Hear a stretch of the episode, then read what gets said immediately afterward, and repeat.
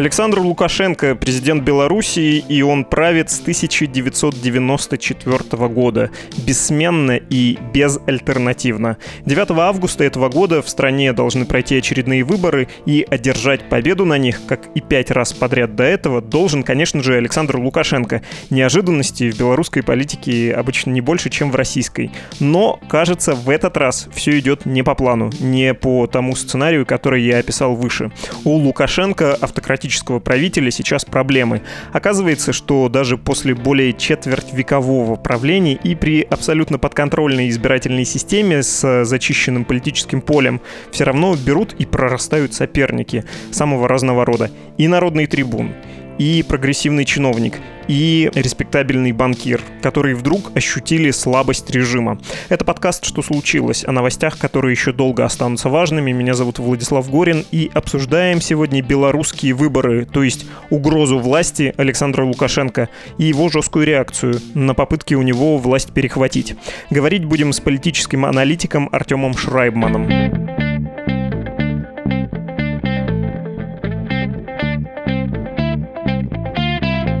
Здравствуйте, Артем. Добрый день. Мы с вами последний раз говорили в связи с парадом Победы в Минске. В России не было, а вот в Белоруссии был. И в итоге коронавирус и такие ковид-диссидентские действия белорусских властей, они как на настроениях сказались? Потому что я так понимаю, что во многом этот парад был для того, чтобы не испортить впечатление перед выборами и чтобы бизнес не ушел в спячку, чтобы это тоже не сказалось на голосах. Как это в итоге повлияло?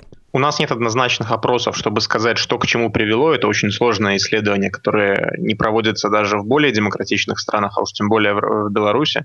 Но по ощущениям это было очень непопулярной мерой проведения парада и вообще проведения массовых мероприятий. И для многих людей это стало триггером к их политизации. Вообще, в принципе, все вот это вот очень сомнительное поведение властей вокруг пандемии и риторика вокруг пандемии. Не только парад, но в целом целый комплекс и меры слов.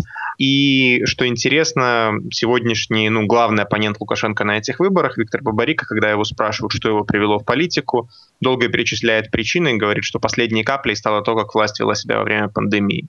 То есть налицо все признаки, что это стало такой последней каплей для многих. И поэтому, ну, скорее это прокол для власти. Про Бабарика мы еще поговорим, и мне понравилась очень ваша оговорка про то, что в демократических странах не проводят опросы, не говоря уж о вы чуть не сказали России, а потом поправились Белоруссии. Да-да-да. Да, вы про Бабарика уже упомянули, но я предлагаю чуть позже про него поговорить, а сначала про другого героя. Вообще в этих выборах, которые для Александра Лукашенко, видимо, стали неожиданно трудными, два появилось персонажа. Один от Сахи, прям такой народный, это Сергей Тихановский, блогер, а другой э, руководитель того, что называется Белорусская Кремниевая долина, Валерий Цыпкало. Вот давайте про Тихановского сначала, потому что что у него были довольно популярные в интернете стримы, он набирал сторонников, когда ездил по разным регионам Беларуси, а сейчас находится под арестом. Можете сначала про него как про феномен рассказать?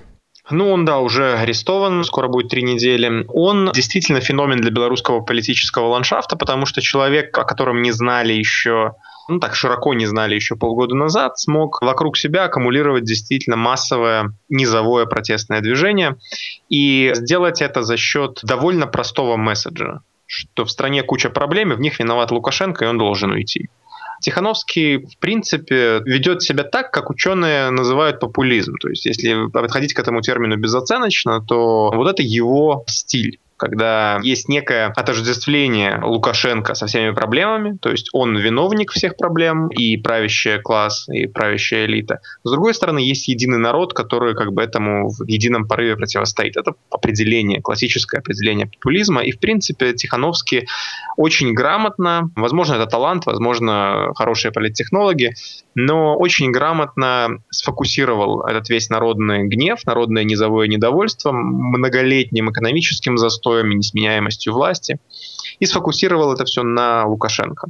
Причем работая на его же вчерашнем электорате, на людях в регионах, которые чаще были аполитичны в истории Беларуси и в современной истории вообще. И поэтому он вызвал настолько нервную реакцию властей потому что он, по сути, работает на их же электоральном поле.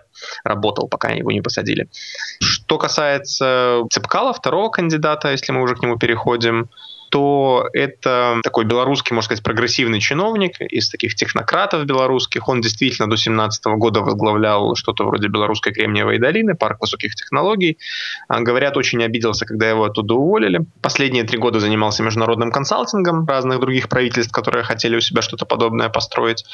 И вот теперь решил выдвинуться в политику. Сложно судить однозначно, там, что его, собственно, подтолкнуло к этому шагу. Личная позиция, просто недовольство тем, как идут дела в стране, обида на власть или что-то еще, или какое-то, может быть, ощущение собственной миссии, потому что, ну, пообщавшись вот с этими людьми, понимаешь, что они смотрят на мир немного иначе, чем мы, оценивают свою роль в истории и, и, и вообще в обществе иначе, чем большинство людей. Там есть некое такое завышенное восприятие себя.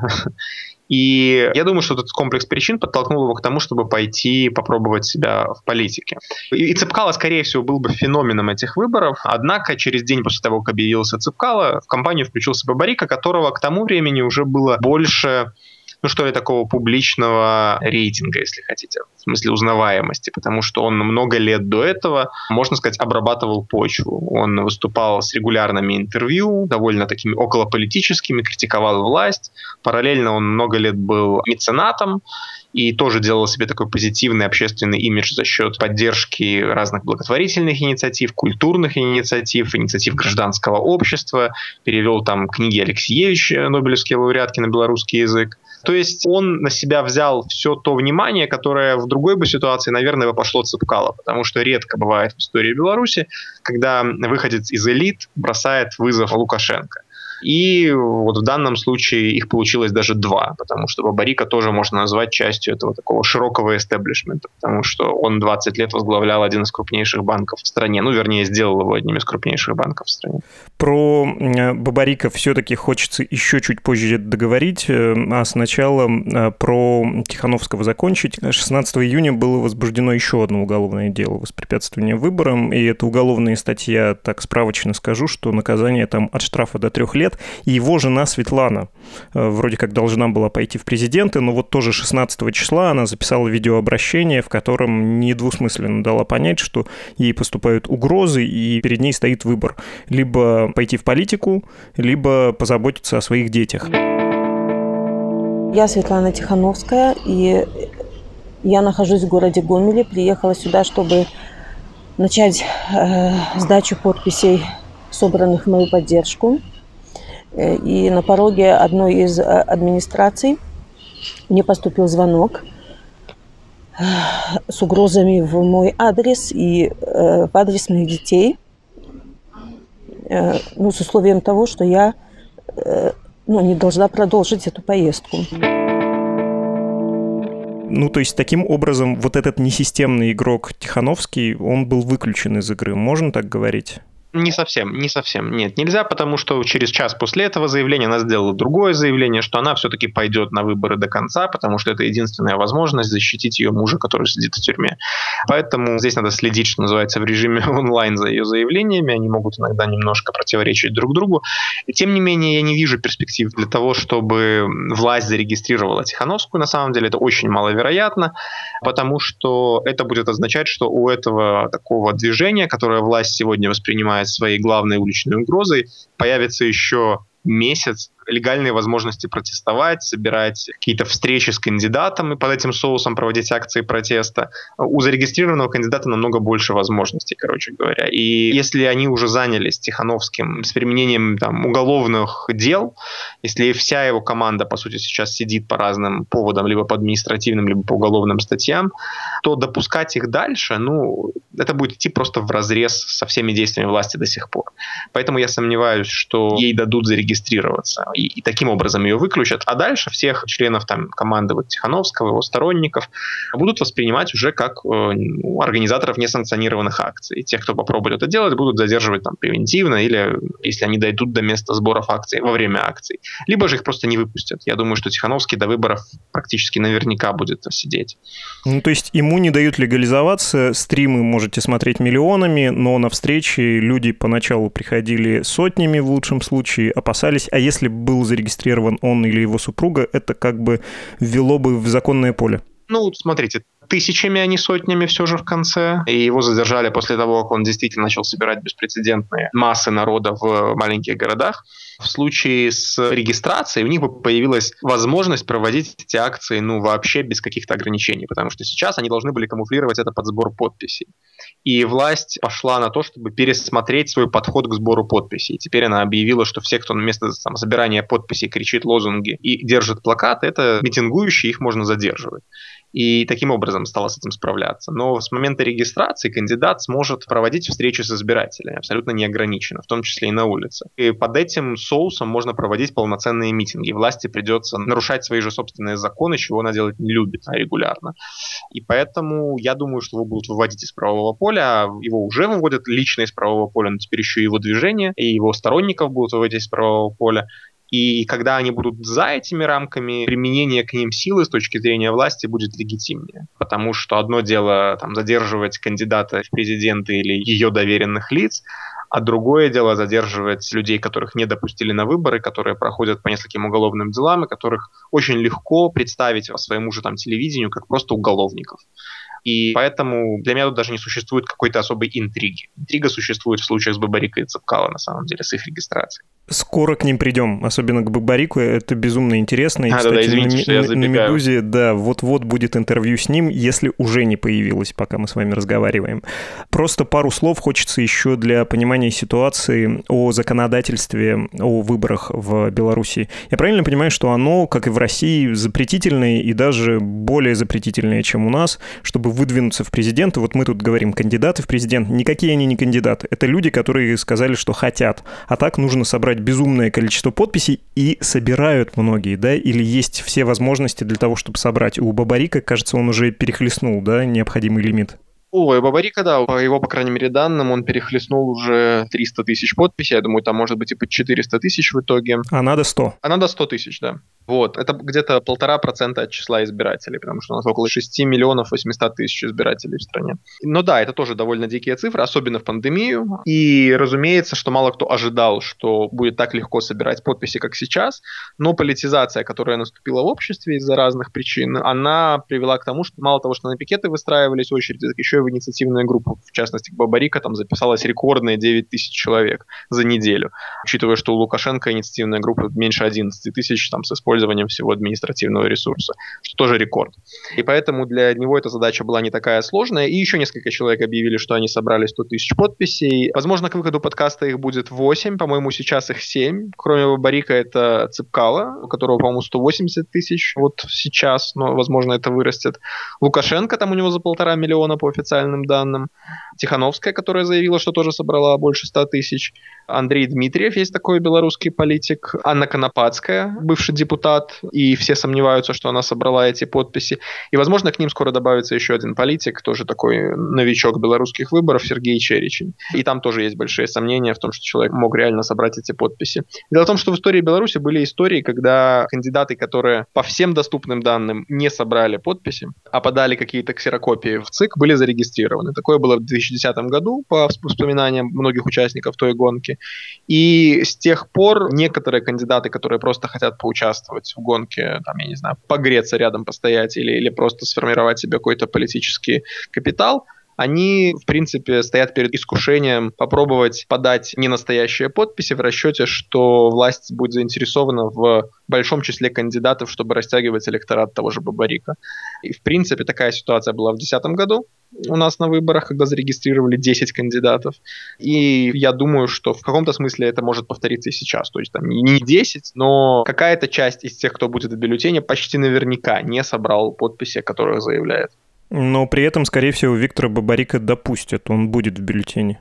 Мы с вами беседуем 17 июня. На 17 июня кажется, что позиция власти в том, чтобы регистрировать его, потому что Лукашенко об этом сказал дважды. Вначале он сказал главе ЦИК Лидии Ермошиной, что хочет, чтобы все кандидаты, которые собрали подписи, были допущены и не было никаких неформальных там, неформальных придирок. А потом он сказал лично насчет Бабарика, что хочу, чтобы он дошел до выборов и объяснял, откуда там у него деньги на других счетах, на иностранных и так далее. И поэтому пока позиция «да» допускать, насколько мы можем судить по официальным заявлениям, она может измениться. Потому что до регистрации еще 4 недели. Куда будет поворачиваться эмоциональное состояние президента, я боюсь предсказывать, просто потому что это, это, это, это невозможно предсказать. Но недопуск Бабарика будет скандалом нового для Беларуси уровня, потому что до сих пор в истории страны никогда людей не снимали с дистанции на стадии регистрации, если они реально собрали подписи. Сомнений, что Бабарика собрал подписи, нет практически ни у кого. При этом он опасный соперник, потому что он, как вы выразились, из широко понимаемого эстеблишмента. Он не какой-то антисистемный да, человек, он реально представитель элит. А мы с вами представляем, что революция случается, когда есть недовольство, а еще раскол в элитах. Вот тогда происходит смена власти. Здесь, кажется, это налицо. Он э, в состоянии собрать каких-то недовольных даже, наверное, внутри административного аппарата. Или я ошибаюсь? Ну, потому что бывший банкир, человек, который и с Лукашенко лично знаком, и когда Лукашенко его ругает и говорит все вот эти слова про пузатых буржуев, э, рыльцев пушку, хочет стать политзаключенным, потому что это сейчас модно, а мы 15 его бывших коллег арестовали, и они уже дают на него показания, он все равно говорит про него как про, в некотором смысле, равного вы ему задаете вопрос, почему он пошел в президенты, когда рыльце в пушку, не лезь туда, потому что тебя измочалит сам народ. Чего полез? Потому что он понял, что к нему придут и оденут наручники. А у нас же сейчас выгодно заниматься политикой, чтобы стать узником совести. Вот почему он пошел туда. Да, все верно, я согласен с этой логикой. Другое дело, что Беларусь это довольно жесткий консолидированный авторитарный режим, и раскол элит не происходит просто так. Для того, чтобы перетягивать на свою сторону каким-то образом людей из номенклатуры, нужно настроить систему мотивации этих людей каким-то образом, чтобы они перестали бояться сделать этот шаг. А белорусская власть, она особенно на верхних своих этажах довольно герметична.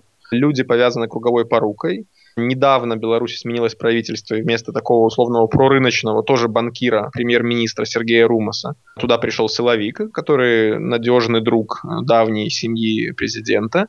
У нас глава администрации президента выходит из КГБ, и поэтому утверждать, что так просто будет перетянуть на свою сторону элиты только лишь потому, что ты выходец из банковской среды, я бы не стал. Это серьезная и сложная задача, и путь к этому лежит скорее по опыту там многих других стран, которые прошли через такой путь, он лежит через сначала электоральную победу, которая будет очевидна всем. Даже если официально будет нарисовано другое вот доведение до всех, насколько это возможно, широко, в том числе до членов избиркома, в том числе до силовиков, в том числе для всех этажей номенклатуры, что электоральная победа состоялась и что ее украли.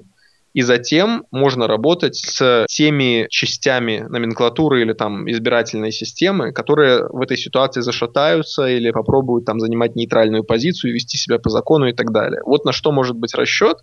Однако это очень сложно провернуть в реальности. Как вы верно заметили, нет никаких гарантий, что люди в избиркомах поведут себя не так, как они себя ведут обычно, несмотря на очевидные проблемы Лукашенко с рейтингом. То есть это в итоге упрется в человеческий фактор, и Бабарика работает на то, чтобы это произошло. Получится ли у него предсказать очень сложно. Но это не, это не гибридный режим. Беларусь очень консолидированный авторитарный режим. И личные риски для людей в системе от попыток перехода на какие-то другие стороны, они намного выше, чем в какой-нибудь Армении при предыдущем премьер-министре, или там Сербии Милошевича даже и так далее. И в странах, где произошли там оранжевые революции. Потому что оранжевые и другие революции, которые ведут к расколу элит, они происходят в странах, где существовал достаточно мягкий авторитарный режим. Если мы вспомним Украину Кучмы, Украину Януковича, Грузию Шеварнадзе и даже Сербию Милошевича, это были страны с конкурентными авторитаризмами, с режимами, где была внутренний какой-то плюрализм. Беларусь не такой режим. Ну и премия за победу должна быть выше, чем риски. Это все безумно интересно. У меня есть еще один вопрос про это, но сначала хочу наивный вопрос задать. Бабарика работал в Белгазпромбанке, и это не только на слух звучит как нечто связанное с российским Газпромом и Газпромбанком, это, собственно, структура этих российских компаний, родственная им. Что насчет руки Москвы? Даже сам Лукашенко ничего про это не говорит. Это настолько нереально. Ну как это? Он говорит про так, это. Так, ну-ка. Он говорит про это регулярно, он обвиняет и Бабарика, и Цыпкала в том... Ой, Бабарика, вернее, и Тихановского в том, что они ведут свои компании на иностранные деньги. В случае с Бабарика он даже напрямую упомянул российских олигархов. Государственное телевидение объявляет об иностранном вмешательстве в выборы через этот Белгазпромбанк, поэтому понятное дело, что российский след — это теперь главный пропагандистский тезис белорусской власти. И удивительным образом его начали разделять некоторые на Западе и некоторые в России. Такой интересный консенсус сложился насчет того, откуда идет рука. Да? А в белорусском обществе на самом деле таких сомнений не так-то и много. И многие люди, которые всю жизнь свою боролись там, за независимость Беларуси и за какое-то такое национальное возрождение, они теперь поддерживают Бабарика. Дело в том, что с рукой Москвы и с этой версией есть несколько проблем. А если бы Бабарика был неизвестным, анонимным каким-то человеком, которого бы никто не знал до компании, а потом появился бы как черт из табакерки и пошел бы с кресла менеджера Газпромовского банка в политику, то у меня бы не было сомнений в том, что этот человек аффилирован с Москвой или с Газпромом или, или с какими-то российскими акторами.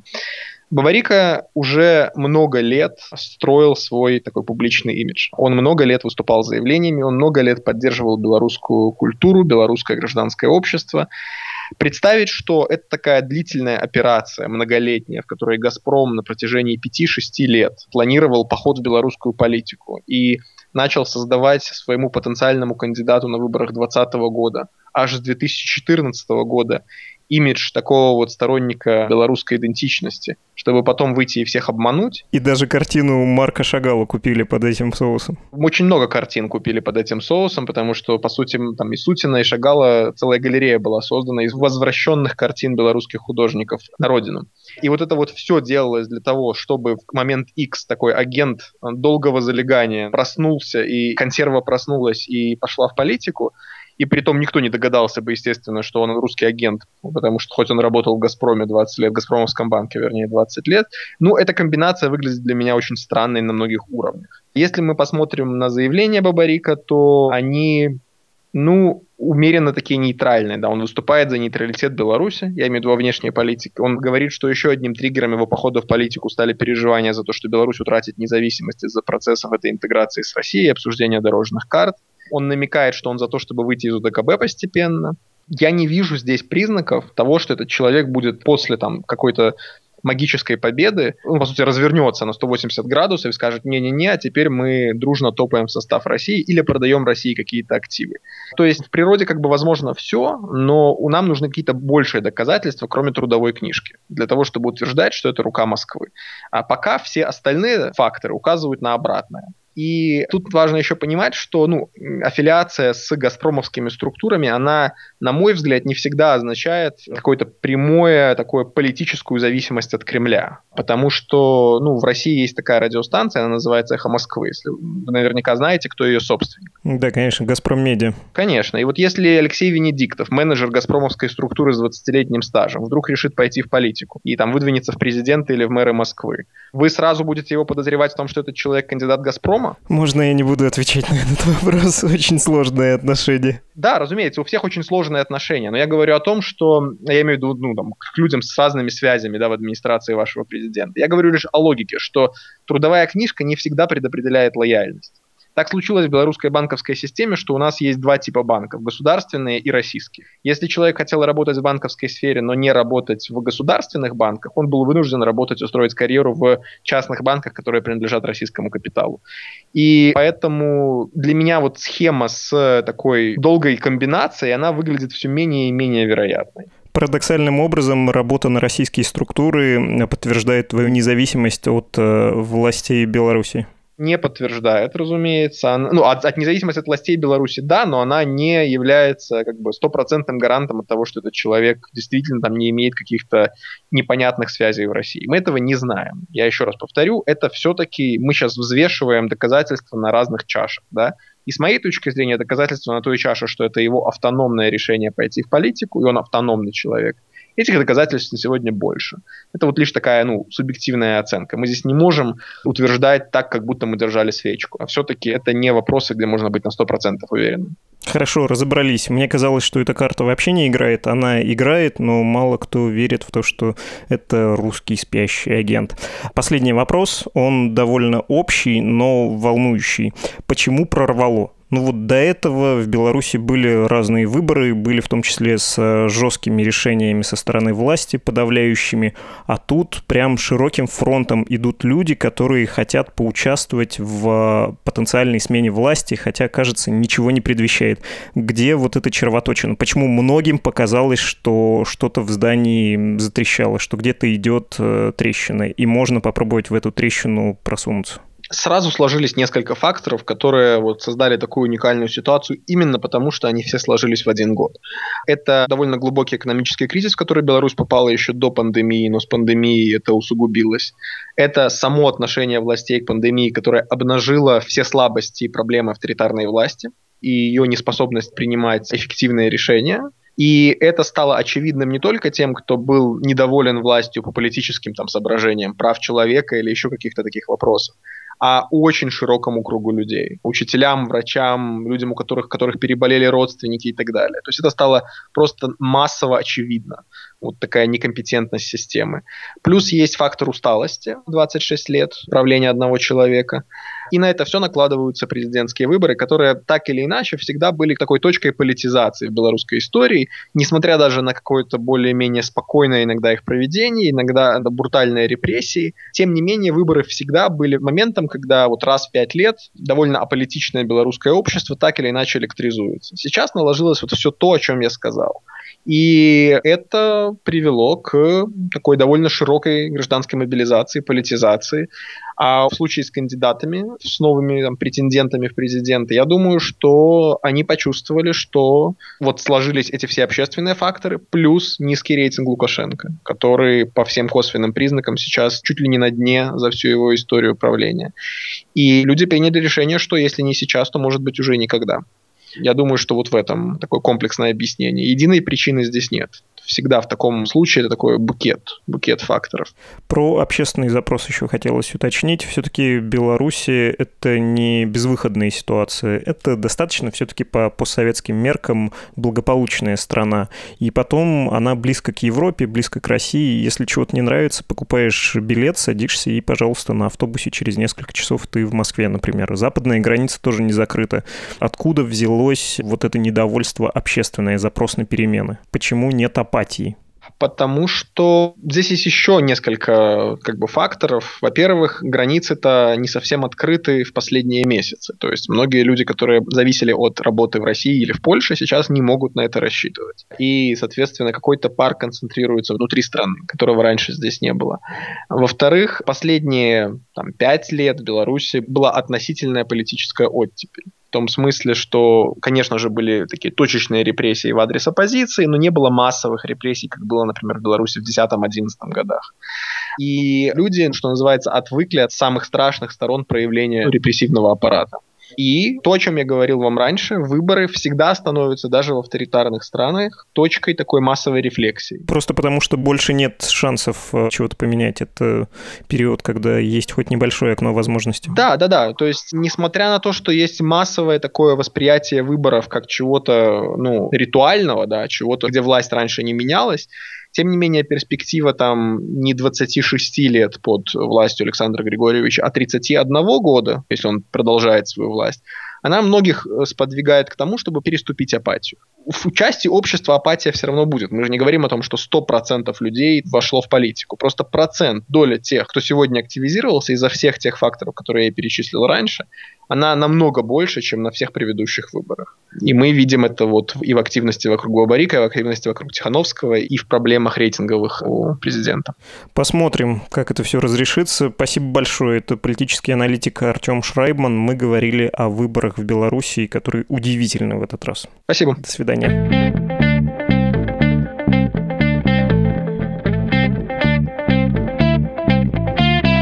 Это был подкаст «Что случилось?» о новостях, которые еще долго останутся важными. Вы можете послушать и другие наши выпуски, например, про то, как сформировалась в нынешнем виде ФСБ России и по каким негласным правилам живет эта спецслужба. Подписывайтесь на нас, мы есть на всех основных платформах, включая Apple Podcasts, Google Podcasts, Spotify, CastBox и Яндекс Музыку. Если хотите, чтобы мы позвали кого-то в гости или просто хотите предложить редакции тему, пишите на адрес подкаст собакамедуза.io и в Telegram Медуза Loves You. До свидания. tempo.